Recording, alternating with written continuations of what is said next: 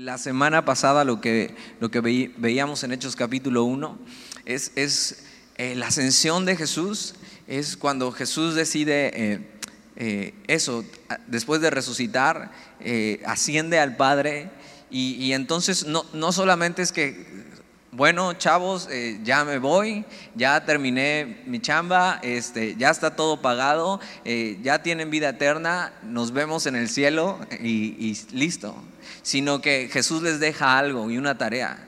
Y, les, y les, les, dice algo y les da una promesa, esperen, esperen, eh, vayan a Jerusalén y esperen la promesa del Padre. Y vamos a ver que la promesa del Padre es, esto, el Espíritu Santo. Y vamos a estar hablando constantemente de eso, el Espíritu Santo, pero tal vez eh, tienes una idea equivocada o tal vez no tienes ni idea de qué es el Espíritu Santo.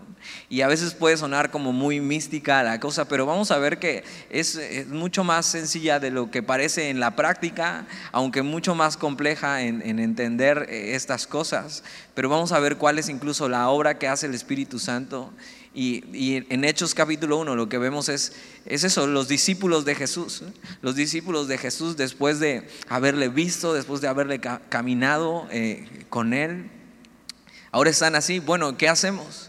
Entonces Jesús les dice estas cosas, Jesús les dice, esperen, eh, van a hacer la obra que yo les he encomendado, eh, algo que dice en, los versículos que, eh, que vimos ayer, Hechos 1.8, que es un versículo muy importante que tienes que aprender y memorizar, incluso es eso, pero recibiréis poder. Ellos hacen una pregunta, si te acuerdas la semana pasada vimos eso, hacen una pregunta, bueno Señor, ya te vas, pero entonces ¿Cuándo vas a establecer el reino? El reino que, del que tanto nos hablas, este reino donde Israel va por fin otra vez a reinar y entonces tú como rey y nosotros como nación vamos a estar eso, reinando. Pero si te acuerdas, ellos tenían una, idea equivocada del, reino de Dios, un reino terrenal. Y ellos incluso tenían esta, esta idea y vamos a ver que... Eh, Juan y su hermano eh, tenían una, una, mamá, y vamos a hablar otra vez de su mamá, de estas mamás que, eh, eh, pues mamás gallinas, ¿no? Que, que, quieren defender a su hijo y quieren ver que su hijo siempre esté bien. Y entonces Señor, le dicen, Señor, o sea, y puedes hacer que mis hijos, cuando venga el reino, pues darles una posición, que uno se siente a tu derecha y otro se siente a, tu izquierda. Y algo que pasa es que Jesús le dice, o sea, no tienen ni idea de qué es el reino de Dios. No tienen idea, o sea, mi reino no es de este mundo. Ellos no pueden eh, beber de la copa que yo voy a beber. O sea, eh, eh, un, pensamiento totalmente terrenal. Y posiblemente lo que vemos aquí es que todavía tienen este pensamiento terrenal y ellos preguntan, Señor, ¿cuándo? ¿Cuándo restaurarás el reino? ¿Cuándo reinaremos? Y entonces se cumplirá todo lo que tú has dicho. y lo que dice Jesús es, a ustedes no les toca saber eso. O sea, ustedes no saben, no, no, van a saber cuándo, cuándo se va a restablecer el reino, el reino de Dios establecido en la tierra. Pero les da esta promesa, pero recibiréis poder cuando haya venido sobre vosotros el Espíritu Santo. Y, no solo les dice eso, que eh, no les toca saber esto, pero sí les toca esto.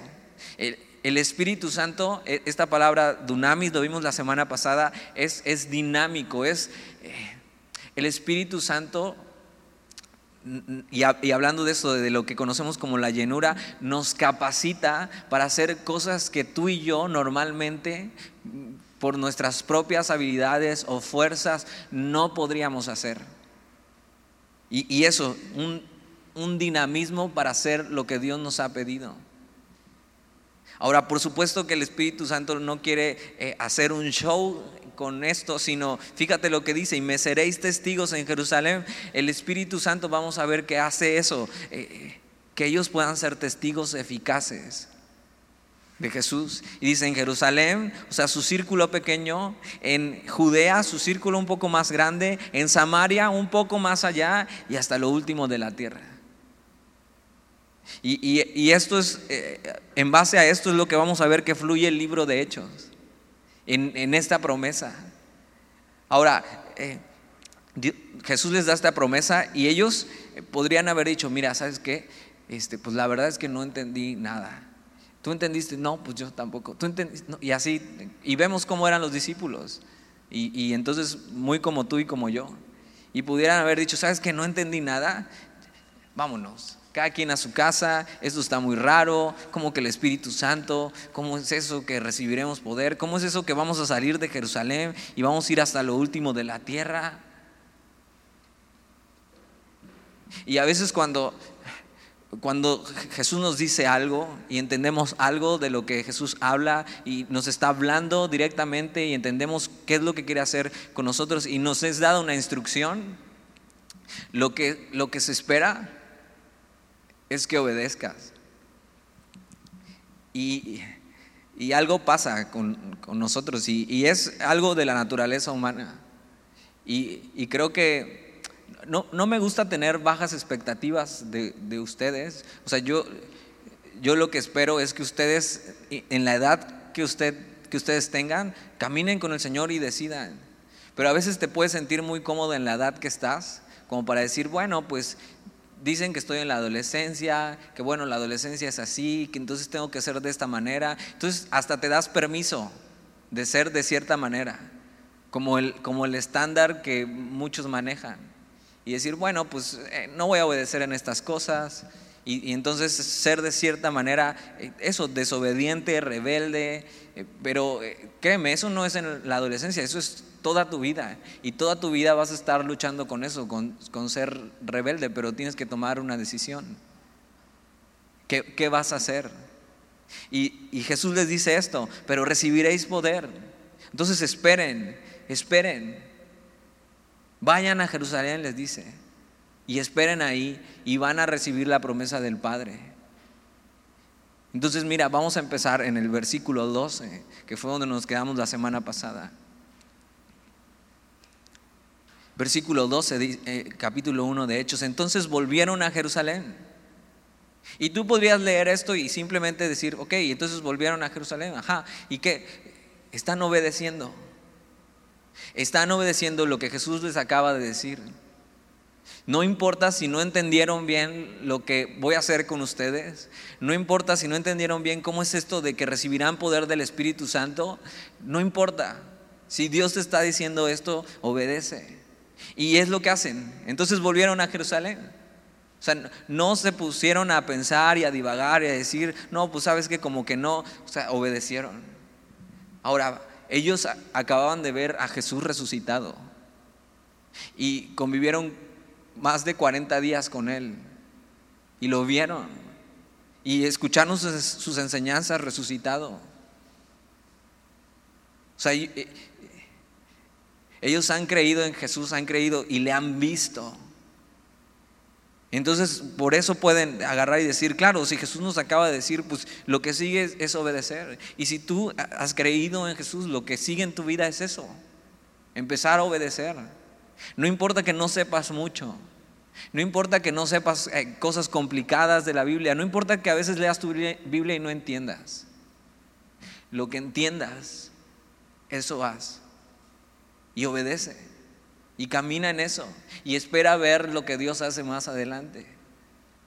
Pero el no entender o el no entender todo o no comprender muchas cosas no es un pretexto para que tú y yo caminemos y, no obedezcamos y abandonemos esto.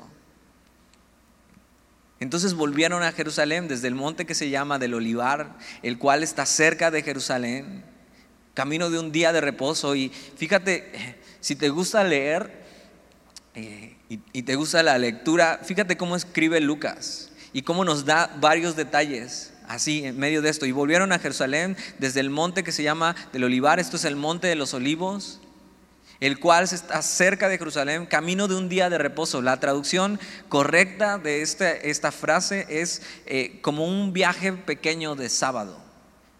Ellos tenían el, el Shabbat, que era de viernes en la noche a sábado en la tarde, y entonces solo les era permitido viajes muy cortos por el Shabbat. Esa era la, ley, así estaba estipulado. Entonces era un viaje pequeño. Entonces ellos agarraron y tomaron ese viaje pequeño para ir y obedecer lo que Dios les había pedido. Así, eso. Y, sabes que todo, vamos a ver que la iglesia en el libro de Hechos es avivada. Avivada es eso, como, como cuando haces una carnita asada, no sé si has hecho, y, y entonces pones el carbón y, y, le soplas al carbón, ya cuando tiene ratito ahí, y cuando le soplas y le soplas y le soplas, el carbón que está negro se empieza a poner rojo, al rojo vivo. Y, y eso es avivar. Y, y la iglesia va a ser así, avivada. Y todo avivamiento comienza con una obediencia completa y plena de la palabra de Dios. Tienes que tomar una decisión. Y, algo que me encantaría ver es una, una generación eh, que toma esta decisión, obedecer a Dios por sobre todas las cosas, eh, por sobre todas las circunstancias. Yo que tengo años caminando con el Señor y que ya pasé por esto que tú pasaste, estar en un grupo de jóvenes y venir y, incluso es padre y convives con varios y, eso, he, visto muchas generaciones pasar por esto. Y muchas generaciones con mucho talento, muchas generaciones que, que parecía que tenían una pasión por servir a Dios y por hacer cosas, pero algo que no he visto es una generación que sea obediente. Así, sin hacer tanto rollo, sin eh, eh, hacer tanto show, sin decir mucho, pero obediente. Y la iglesia eh, va a ser avivada porque estos hombres decidieron obedecer. Versículo 13. Y entrados, subieron al aposento alto esto es posiblemente la casa de alguien donde tenía una terraza. Eso es un aposento alto. Dice, donde moraban, y, y chécate esta lista. Pedro, Jacobo, Juan, Andrés, Felipe, Tomás, Bartolomé, Mateo, Jacobo, hijo de Alfeo, Simón el celote, y Judas, hermano de Jacobo. Ahora, tú lees esto y, y, a lo mejor ya después de leer Hechos vas a decir, wow, qué, qué hombres, ¿no? Todo lo que hicieron. Pero si lo lees esto antes, antes de leer Hechos, ¿no? Y, y, entonces después de haber leído Lucas y ver estos hombres tal y como son, o sea, dices, ¿en serio con, a estos hombres Dios va a usar para, para eso, para ir a Jerusalén, a Judea, a Samaria y hasta el último de la tierra. ¿En serio Dios va a usar a estos hombres que vimos que son eh, pecadores, que fallan, que son incrédulos?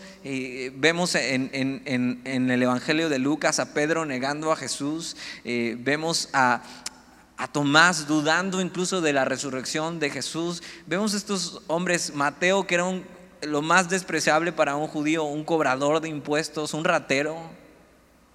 Vemos a hombres como Simón el celote, un sicario, que, era el líder, líder de la secta de los celotes, que, eh, no de los elotes, ya te antojó el elote, De los celotes eran, era una secta que eh, eran como cuates muy, eh, muy agresivos que estaban contra el gobierno romano y ellos siempre cargaban una, eh, una pequeña navaja llamada sica, eh, porque ellos si veían a un guardia romano, lo mataban. Y así ellos querían derrocar el gobierno de Roma. Y era gente, o sea, eran sicarios. O sea, si ves esta lista, dices, ¿qué va a hacer Dios con eso? ¿De qué le sirven estos hombres? ¿Nunca estuviste en la escuela en un equipo que así que no daba una? Así de fútbol, de básquetbol, o incluso para hacer un trabajo, y así que nadie sabe nada, nadie le echa ganas. Se siente así, es decepcionante. Nosotros antes de la pandemia teníamos un equipo de fútbol que jugábamos en la canchita de aquí. Eh, jugamos un torneo donde no ganamos ni un partido. Nos divertimos mucho, pero, pero pues ya después de perder uno y perder otro y perder otro, dices, ¿qué onda? O sea, de estos no se arma ni, ni uno. Así era este equipo. Así era el equipo al que Jesús le estaba encargando lo más preciado, el Evangelio. Ahora, déjame hablarte, no te voy a hablar de todos los discípulos, solo te voy a hablar de cuatro.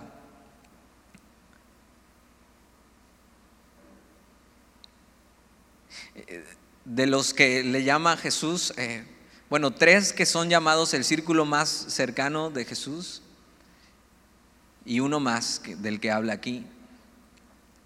Eh, e, esto es lo que Dios escoge. Y a, veces puede que tú, eh, cuando veas en tu vida, eh, y, y entonces vas a estar escuchando mucho esto, Dios quiere hacer algo contigo y Dios quiere encargarte esto. Y puedes examinar tu vida y verte de repente así. O sea, o sea, ¿qué podría hacer Dios conmigo? O sea, tú no sabes cómo soy. Pero vamos a ver un poco de la vida de estos tres, primero y luego uno más. Y vas a ver que eran hombres, eso, comunes y corrientes.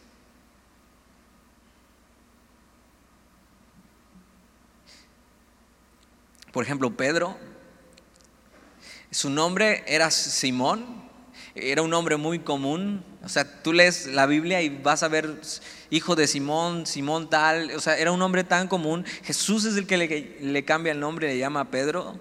Y, Pedro significa, o Cefas en otro idioma que significa piedra.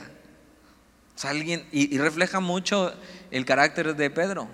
O sea, era, era una piedra, era, era un cabeza dura. Pedro era impulsivo, hablador, miedoso. O sea, era esto del que avienta la piedra y esconde la mano. Es este hablador que dice, Señor, yo por ti moriría y cuando está a la mera hora, niega a Jesús tres veces. Es este que cuando vienen a arrestar a Jesús, o sea, no se espera y quiere defender a Jesús, saca la espada y solo le puede cortar la oreja al guardia. Es este hombre que cree que todas las puede. Impaciente, dominante. Pedro es el que más fue reprendido por el Señor. Era el que más así, era regañado por, por el Señor. Ahora, ¿por qué? Porque era el más hablador. Era el más impulsivo, era el que, sí Señor, esto, sí, y, el Señor tenía que ser, tranquilo Pedro.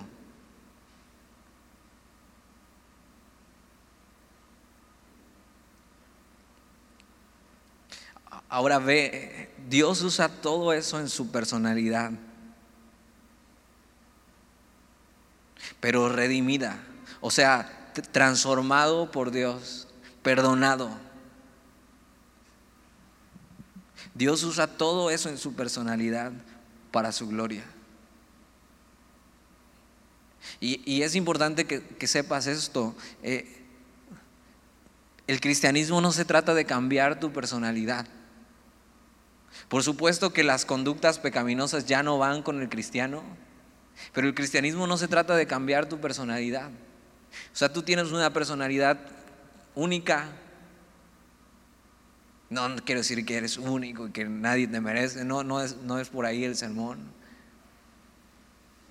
Pero eres único. O sea, Dios te creó con una personalidad individual. Y Dios lo que quiere hacer es esa personalidad, redimirla y estas cosas usarlas para su gloria.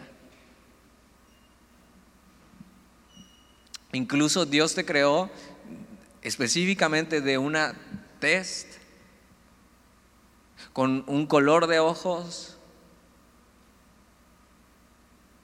con un estilo de cabello. Y, te das cuenta de repente, si piensas estas cosas y, tantas personas sufren por cómo son y cómo han sido eh, eso creados. Y los chinos quieren ser lacios y las lacias quieren ser chinas y los morenos quieren ser blancos Y no, no te has puesto a pensar eso, que Dios te creó así. con una personalidad, con, con una forma. Dices, híjole, si Dios me creó así, entonces igual no me ama tanto. O sea, pero tú lo que estás viendo entonces, si te, si te sientes inferior, si te sientes eh, eh, como que no, no te gustas, estás viendo y estás pensando en el estándar que este mundo te dice. Te estás midiendo al estándar de este mundo y no estás viendo el estándar que Dios pone. Hay una historia de una misionera muy, muy famosa que siempre quiso tener los ojos de color y si es, esa fue su frustración, sus ojos. ¿no? Su familia era de ojos de color, eh, eh, pero ella no tenía los ojos de, color. Dios decide mandarla lejos a un país estilo así, la India, eh, y en, a, hacer eso, el Evangelio, a predicar el Evangelio, a estar de misionera. Y la única razón por la que no la mataron siendo misionera ahí fue porque vieron sus ojos y no tenían nada diferente a la de la gente de ese lugar. O sea, no eran de color. Y entonces le perdonaron la vida. Y, y piensa en eso. Tu personalidad, tu físico, todo eso Dios lo puso. No es como que algo salió mal, ¿no? y acabaste siendo así. No es que como, eh, ¿te acuerdas las, las chicas superpoderosas que mezclaban esto y el ingrediente X, algo salía mal y entonces, no, no, no, Dios no es así. Nada le salió mal. O sea, él, él te creó así y te puso tu personalidad. Y Dios quiere usar todo esto para su gloria. Vemos que Pedro tiene que seguir siendo formado, pero después de lo que va a suceder más adelante con él, esto, la promesa del Espíritu Santo en su vida, eh, eh, el, derramamiento del Espíritu, la llenura, el bautismo del Espíritu, la vida de Pedro va, va a cambiar. Ahora vamos a ver que ya Pedro ha sido perdonado y redimido y ya está cambiando, pero esto, la, promesa del Espíritu Santo eh, va a hacer que Pedro pueda hacer la obra de Dios y caminar en eso. Vamos a ver que más adelante este Pedro, hablador, eh, impulsivo, se vuelve el líder de este movimiento, conocido como la iglesia y da su vida por Jesús. Literal, literal. Eh, la Biblia no nos dice cómo muere Pedro, pero la historia de la iglesia, hay libros de recopilaciones de la historia, dice que Pedro murió crucificado por predicar el Evangelio. Pero que cuando lo iban a crucificar, Pedro dijo esto, no, no, no, por favor, lo único que les pido es que me crucifiquen al revés, porque no soy digno de morir como murió mi Señor. Después el segundo en la lista es Jacobo. Jacobo era el hermano mayor de Juan. Aunque Jacobo era el mayor, nunca lo vemos eh, tan al frente, ¿no? O sea, como que no sabemos mucho de él. Nunca lo vemos tampoco a él peleando como por, no, yo soy el mayor Juan, te caigas y te sientas. Sino que está ahí en el círculo cercano del Señor, que eran Pedro, Jacobo y Juan. Siempre vas a ver eso. Cuando eh, eh, están los más íntimos del Señor, está Pedro, Jacobo y Juan. Pero de los que más se hablan es de Pedro y de Juan. Y Jacobo era hermano mayor de Juan. Lo que sabemos de Jacobo es que era hijo de Zebedeo, que era una familia importante. Eh, Pedro sabemos que era pescador, pero ellos sabemos que eran hijos de Zebedeo, que tenía una empresa de pesca. Entonces no es lo mismo.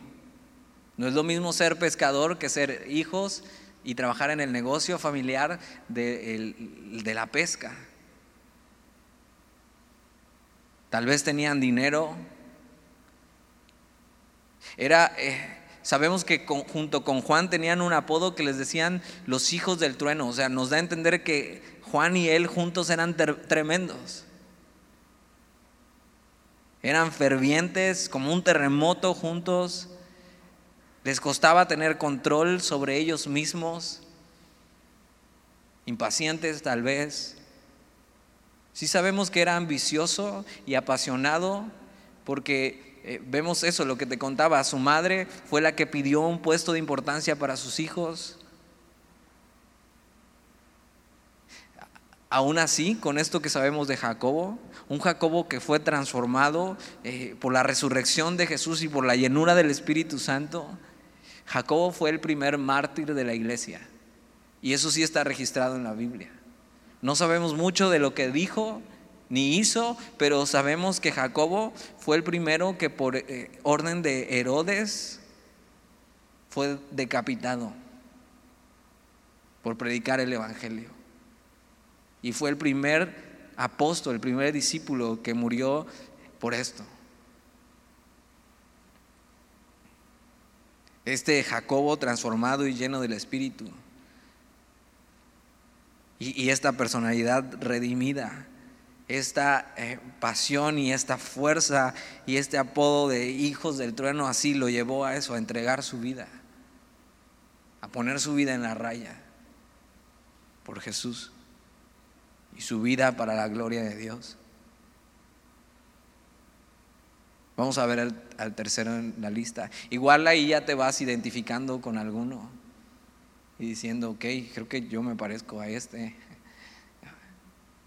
Pues mira lo que Dios hace con ellos. El, tercero de este círculo íntimo es Juan. Juan es catalogado por él mismo el discípulo amado. Así se describe en, su Evangelio de Juan. No dice su nombre, solo se, se pone así, el discípulo amado. Él era el más joven del grupo, era un, joven de 13, 15 años y ya estaba caminando con el Señor. Y como buen joven era intolerante, celoso, sin medias tintas. ¿no? O es blanco o es negro. No, no, no. O es esto o es el otro. ¿Conoces a alguien así? Ambicioso, atrabancado, así, hijo del trueno. Estos, eh, Juan y su hermano Jacobo, son cuando Dios, Jesús los manda a una misión a Samaria y ellos no quieren. Eh, le dicen a Jesús, Señor, si quieres, ¿por qué no oramos y que descienda fuego del cielo y los queme por incrédulos?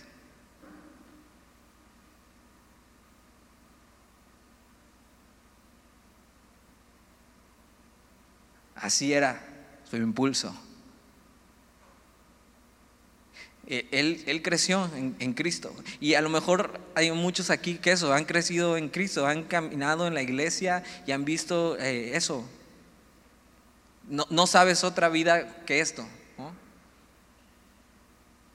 Él estuvo ahí desde muy joven, como muchos de ustedes, incluso sirviéndole, aún siendo muy joven. Parecía que él era un poco más sensible y para él, era más fácil confiar en Jesús y se sentía muy amado por él. Por eso se describe así el discípulo amado. Juan y todo su ímpetu y juventud con la que empezó fue transformada y redimida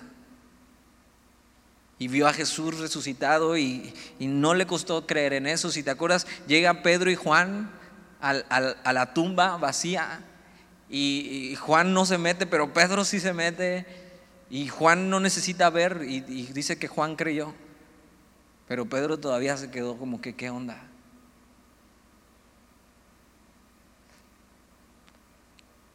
Y ese joven que era tremendo y tierno a la vez, fue usado como el el patriarca de la iglesia del primer siglo.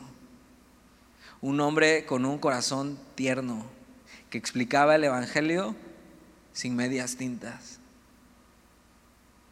O eres o no eres, pero sazonado con gracia y amor, apasionado por la verdad y por su Señor. Fíjate, fue el único discípulo que no murió de mártir, sino que vivió toda su vida hasta anciano. Fue el, que Dios usó para escribir primera, segunda, tercera de Juan y el Apocalipsis y el Evangelio de Juan. Y, y solo te voy a dar de esta lista estos tres. Igual en medio de eso puedes ver un poco de ti. Y Dios no los escoge porque tengan muchas habilidades. Y Dios no los escoge porque sean perfectos. Y Dios no los escoge porque sean muy buenos. Pero Dios los escoge. Y tienes que saber que cuando Dios te escoge, Él te transforma. Lo único que tienes que hacer es dejar que Dios haga su obra en ti.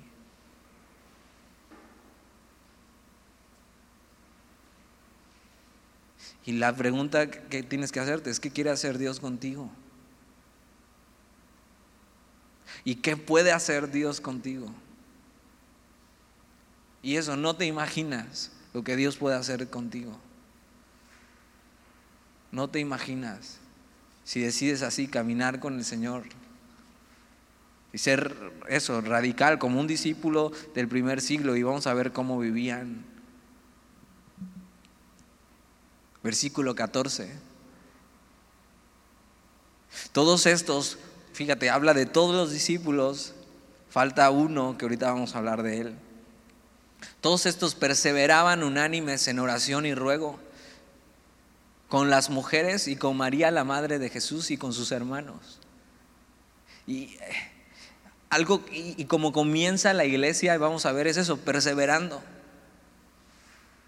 juntos en oración y ruego. Ahora, esto que dice aquí con las mujeres y con la María, la Madre de Jesús, es muy importante porque en estos tiempos la mujer en la sociedad no estaba al mismo nivel que el hombre. Y dices, no, ahorita tampoco, ve todo lo que pasa. ve lo increíble que es el Evangelio que el mismo Evangelio lo que hace es poner a la mujer en su lugar, o sea, a la misma, al mismo nivel que el hombre. Con roles diferentes, pero tú en un escrito de este tiempo es muy difícil que vieras mencionado a las mujeres aquí. Hubieran dicho, no, y estaban estos hombres. Y ya, por entendido, se, se sabe que había mujeres pero no se mencionan las mujeres. Pero lo que sí vemos es que están juntos, perseverando. Así comenzó la iglesia. E, esto perseverando unánimes es con la misma mente y con el mismo espíritu. Es eh, persistir firmes juntos y tienes que saber que la iglesia es eso, es una comunidad que es más que una familia. No quiere decir que todos piensen igual, no quiere decir que estén de acuerdo en todo, sino que están con un mismo propósito, que han sido salvados y redimidos para hacer la obra de Jesús. Eso es la iglesia y así comienza en oración. Ahora, ¿por qué hacen esto? Ellos, ¿y, qué oran? ¿no? Ellos están orando pues lo que Jesús les prometió. Señor, aquí estamos. Jesús había resucitado y eso ya había cambiado sus vidas. Y ellos están simplemente permaneciendo juntos, hombres y mujeres por igual.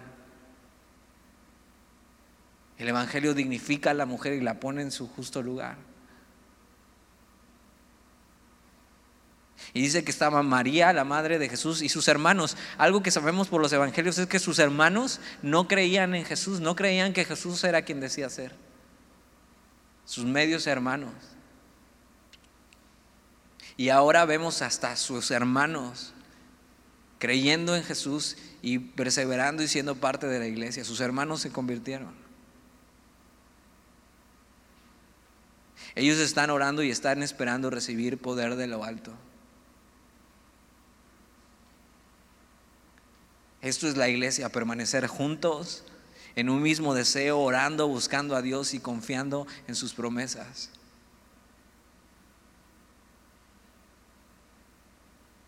Versículo 15.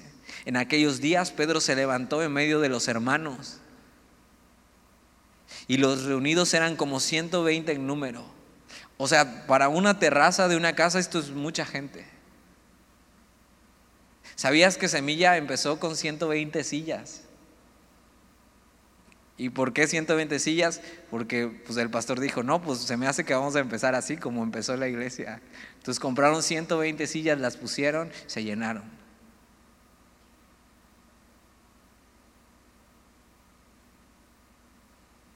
Entonces Pedro, fíjate, Pedro siendo el, el líder, tenía eso, era, era el líder de ellos era, tenía liderazgo, era natural en él. Y Jesús resucitado ya lo había transformado, pero aún eh, falta eso, lo que, lo que Jesús ha prometido, la llenura del Espíritu, ser bautizados por el Espíritu, un poder para hacer su obra. Y vamos a escuchar después un sermón de Pedro ya siendo transformado, siendo eh, lleno del Espíritu. Y Pedro se levanta y, están, la asamblea, ahí están los que están orando. Versículo 16 dice, varones hermanos.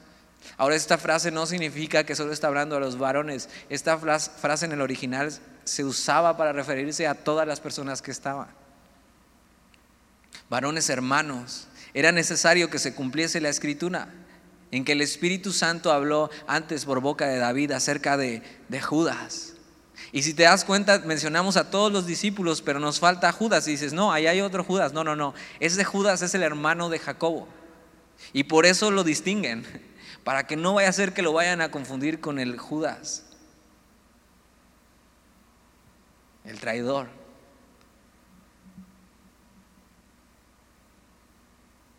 Y dice eso, varones hermanos eran necesario que se cumpliese la escritura en que el Espíritu Santo habló antes por boca de David acerca de Judas, que fue guía de los que prendieron a Jesús.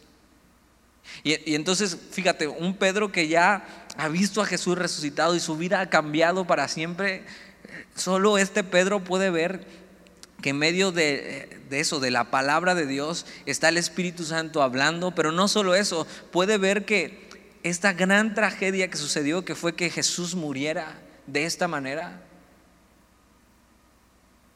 esta gran tragedia fuera necesaria para los planes de Dios. Cuando, cuando tú y yo creemos en Jesús y, y, eso, somos transformados por Él, solo así tú y yo podríamos ver que en medio de una gran tragedia Dios tiene un plan y va a hacer algo. Y Pedro puede ver eso.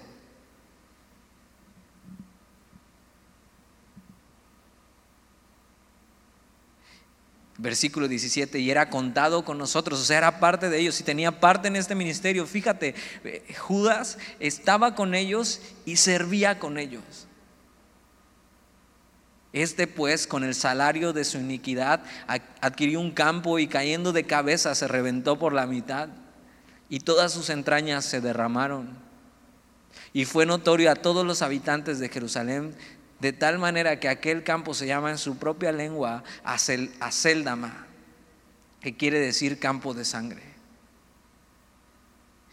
Y, lo que vemos es que Judas, cuando se da cuenta de su traición, avienta las monedas que le habían pagado y, y, se hace referencia a que los sacerdotes compraron este campo con ese dinero para Judas, como diciendo, no, no, no, aquí está tu pago, te compramos este campo. Y Judas, después de haber visto lo que hizo no se arrepiente, sino lo que decide es terminar con su vida.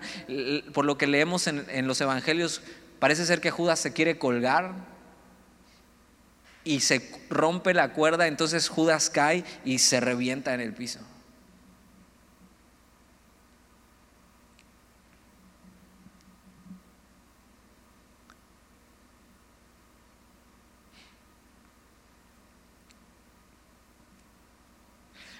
Algo que vemos en, la Biblia es que no, se sabe prácticamente nada del trasfondo de Judas ni de su familia. Y sabes que eso es a veces peligroso con las personas, cuando no sabes nada de ellas. Ahora, por supuesto que Jesús conocía el corazón de él, pero nadie se imaginaba que Judas sería el traidor. Era alguien que no se veía peligroso. Judas pasó tres años con Jesús, escuchó todas sus enseñanzas igual que los demás, le fue dada la confianza de administrar el dinero, sirvió a Jesús. Era como cualquiera de los otros con defectos, pero a pesar de estar cerca de Jesús, nunca rindió su vida a Él. Y debes tener cuidado de no estar entre nosotros, pero no ser parte de nosotros realmente. Al final toda la vida de Judas fue una farsa. No cuidó su corazón, no fue sincero, al final terminó abandonando a Jesús y traicionándole. Cualquiera de nosotros deberíamos vivir no solo tratando de imitar a los grandes hombres de Dios, que son ejemplos, sino tratando de evitar a hombres como Judas y de no convertirnos en eso. Hombres que traicionaron a Jesús. Y sabes que tenemos que constantemente examinar nuestro corazón y ver qué estamos haciendo. Judas pudo haber sido recordado diferente, ¿te das cuenta? Judas pudo haber sido recordado como un siervo fiel, pudo haber tenido impacto en el mundo, habiendo sido usado por Dios, eh, parte de los doce. Y Judas no solo sacrificó su futuro cercano en la historia, sino Judas sacrificó su eternidad.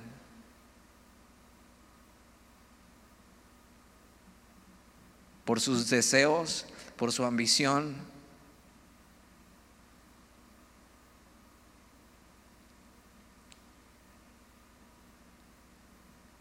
¿Qué vale tanto en este mundo como para abandonar a Jesús? Como para no escogerle, como para no seguirle. Y debemos de tener cuidado con eso. Versículo 20 porque está escrito en los libros de los salmos. Y Pedro, fíjate, o sea, ya Pedro ha sido redimido y ha visto a Jesús resucitado y su vida ha cambiado para siempre. Y entonces puede ver en las escrituras y citarlas y decir, porque está escrito en el libro de los salmos, sea hecha desierta su habitación y no haya quien more en ella y tome otro su oficio. Este salmo es un salmo mesiánico que habla de, del Mesías y habla de esto, de la traición que iba a sufrir cita las escrituras y puede, puede ver lo que Dios quiere en ellas. Esto es algo que cuando eh, ya vimos y te expliqué que la Biblia nos habla de tres posiciones del Espíritu Santo. Una es al lado de nosotros convenciéndonos de pecado. Otra es dentro de nosotros cuando ya hemos sido salvados y sellados y somos suyos. Entonces el Espíritu Santo está apuntando a Jesús y nos está eh, así eh, redarguyendo. Y otra es lo que están esperando, que es la llenura del Espíritu, es el Espíritu Santo sobre ellos. Que es esta idea de llenar algo y, una vez que se llena, no para, sino sigue, se sigue llenando, se sigue llenando y entonces esa agua impacta lo que está cerca. Pero Pedro ya con el Espíritu Santo dentro de él, porque ha creído y ha sido sellado, puede entender esto y puede ver que el Espíritu Santo está hablando a través de las escrituras. Y esto es algo que pasa en, nosotros. De repente eh, no entendíamos nada de la Biblia, pero de repente Dios abre nuestros ojos para verle ahí. Y el Espíritu Santo así nos enseña cuando abrimos la palabra dice, porque está escrito en el libro de los Salmos, sea hecha desierta su habitación y no haya quien more en ella y tome otro su oficio. Está hablando de Judas, diciendo, o sea, eh, que no se sepa más de Judas y que alguien más tome su lugar. Este oficio que era ser supervisor, apóstol, discípulo. Y fíjate, Dios no necesitaba de Judas. Dios no necesita de nosotros como siervos suyos, pero nos invita O sea, no le conviene. O sea, si fuera un trabajo, no le convendríamos como materia prima. Pero nos invita. Y que nos invite es un privilegio. Versículo 21, es necesario pues eh, que de estos hombres que han estado juntos con nosotros todo el tiempo, que el Señor Jesús entraba y salía entre nosotros, comenzando desde el bautismo de Juan hasta el día en que de, de entre nosotros fue recibido arriba, uno se ha hecho testigo con nosotros de su resurrección. Y lo que está diciendo Pedro es, ok, la Biblia dice esto, Judas fue el traidor y la Biblia dice esto, que tenemos que escoger a alguien que tome su lugar.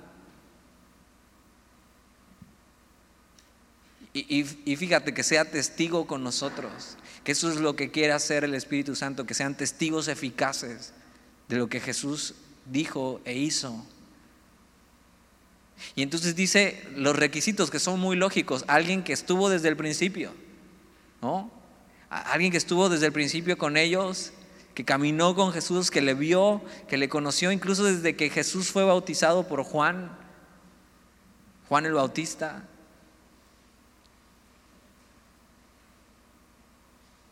Versículo 23, y señalaron a dos, estos son los nominados, a José llamado Barsabás, que tenía por sobrenombre justo. Qué, qué gran apodo. ¿Cuál es tu apodo? ¿Cómo te dicen? Yo tengo varios. Ya no me dicen así y no te los voy a decir para que no me digas así. Pero qué gran apodo, que te conozcan así. O sea, este cuate es justo.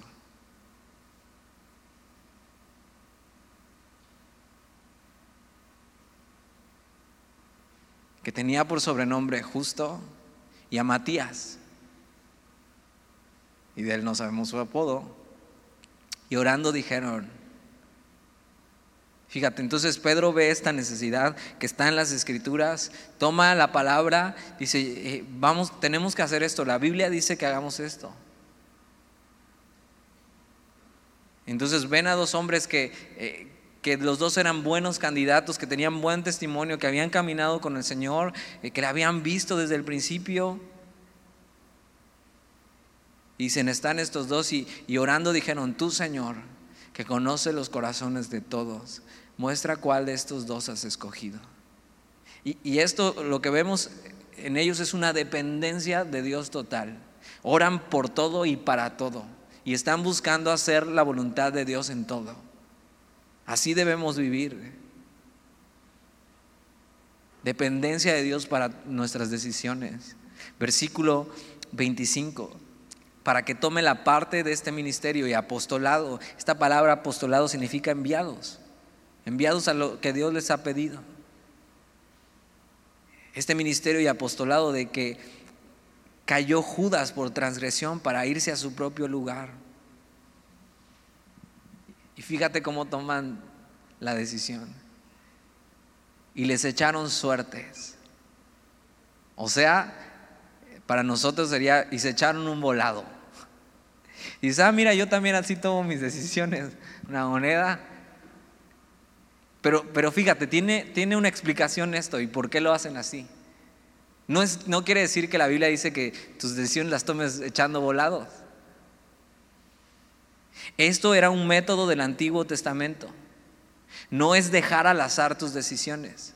Vemos que en el Antiguo Testamento eh, eh, echaban suertes para tomar decisiones, pero primero lo que hacían era orar a Dios. Ahora, ellos no tenían los 66 libros que tú y yo tenemos, ni tenían al Espíritu Santo guiándoles todo tiempo. En el Antiguo Testamento. Entonces, Pedro lo que hace es algo bíblico. Y Proverbios 16:33 habla de eso. De que en la suerte Dios tiene la última palabra. Es más, esta es la última vez que vemos en la Biblia que se usa este método. Pero no es que Pedro esté dejando todo al azar, sino está haciendo un método confiando en, en Dios totalmente, ya oró, ya tomó buenas decisiones y entonces lo que sigue, Señor, yo no puedo saber más que tú escojas. De esta manera.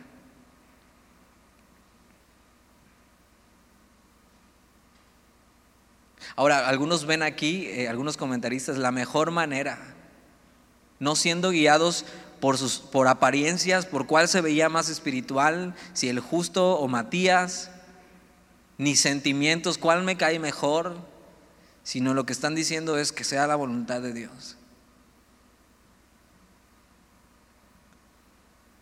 Y les echaron suertes y la suerte cayó sobre Matías.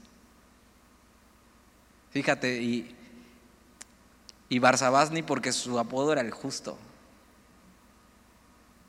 La suerte cayó sobre Matías y fue contado con los once, los once apóstoles.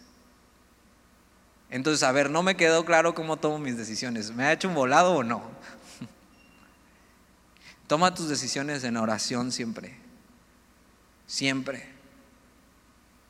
Señor, tú que conoces todo, dime, ¿qué quieres que haga? Dos, toma las decisiones de acuerdo a su palabra. Pedro ve esta necesidad en la palabra de Dios. El Salmo dice esto que alguien tiene que tomar su lugar. Entonces ve esa necesidad. Entonces toma una decisión de acuerdo a la palabra de Dios, con un método del Antiguo Testamento, tal vez confiando en lo que dice Proverbios 16:33. Y número tres, deja que sea la voluntad de Dios. O sea, Señor, ya oré. Señor, esto es, lo pido porque es de acuerdo a tu palabra. Señor, que no influya yo en la decisión, sino seas 100% tú, Señor. Ahora, no se sabe nada de Matías después.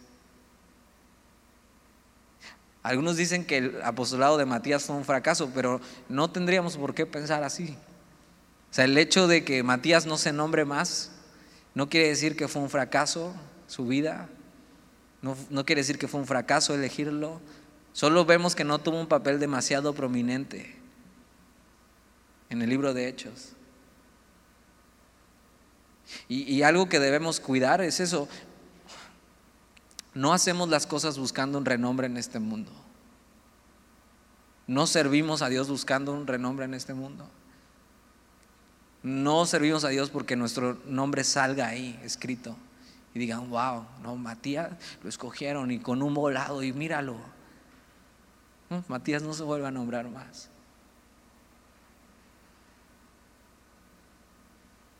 Vemos a otros tomando el liderazgo, vemos a otros que sí se nombran mucho, otros que no se nombran mucho, pero eh, en historia de la iglesia, eh, la, historia nos dice de muchos hombres que no se nombraron mucho, pero que hicieron mucho por el Señor.